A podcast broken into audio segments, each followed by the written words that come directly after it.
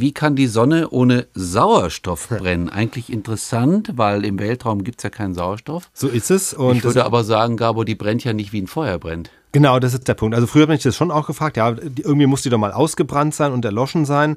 Warum brennt die dann immer weiter? Aber die Antwort ist tatsächlich, auf der Sonne brennt überhaupt gar nichts, denn wenn man von Verbrennung redet oder reden würde, dann ist es ja in der, normalerweise ein chemischer Prozess. Also wenn wir Holz verbrennen, da verbinden sich eben bestimmte Kohlenstoffatome mit Sauerstoff, sie oxidieren und dabei wird Energie frei. Aber bei der Verbrennung ist es so, die Masse als solche, die Atome, die Materie bleibt erhalten. Also wenn wir Sauerstoff verbrennen, verbindet er sich der Wasserstoff mit Sauerstoff, daraus entsteht Wasser, aber es sind hinterher noch genauso viele Sauerstoff- und Wasseratome da wie vorher. Auf der Sonne passiert etwas vollkommen anderes. Da verschmelzen kleine Atome zu neuen großen Atomen. Das ist eben die Kernfusion. Also jeweils vier Wasserstoffatome fusionieren zu einem Heliumatom. Und dabei wird jedes Mal ein Hundertstel der ursprünglichen Masse in Energie umgewandelt. Und das wissen wir ja von Albert Einstein. Masse ist auch eine Form von Energie, E gleich mc Quadrat.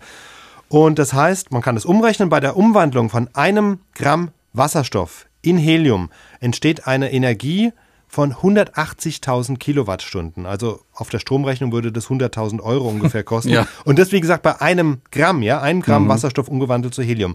Jetzt haben wir aber in der Sonne 6 Milliarden Tonnen Wasserstoff, die die Sonne in Helium umwandelt und das Sekunde für Sekunde. Und dadurch entsteht eben im Innern der Sonne diese Hitze, die wir uns gar nicht vorstellen können. 15 Millionen Grad. Da sind die 6000 Grad an der Sonnenoberfläche vergleichsweise wenig dagegen. Aber man braucht einfach keinen Sauerstoff, weil die Sonne ist ihr eigenes Kraftwerk sozusagen, sie fusioniert Atome und dadurch entsteht diese gewaltige ja, Energie. Mal, das wusste ich noch aus dem Physikunterricht, ungefähr. Sag mal, hört irgendwann diese Kernspaltung, die Kernfusion, ja. Äh, hast du gesagt, auf? Wird sie aufhören? In etwa 5 Milliarden Jahren wird der Wasserstoffvorrat allmählich zur Neige gehen auf der Sonne und je mehr Wasserstoff zu Helium verschmilzt, desto mehr wird sich die Sonne ausdehnen. Dann bläht sie sich erstmal auf zu einem sogenannten roten Riesen, 150 mal so groß wie heute. Also das heißt, die Erde ist da längst unbewohnbar. Und der Druck im Innern der Sonne ist dann inzwischen so groß, dass die Heliumatome ihrerseits weiter verschmelzen zu noch größeren Atomen, nämlich dann eben zu Kohlenstoff und Sauerstoff. So sind ja diese Atome alle mal entstanden durch Fusion von kleinen Atomen.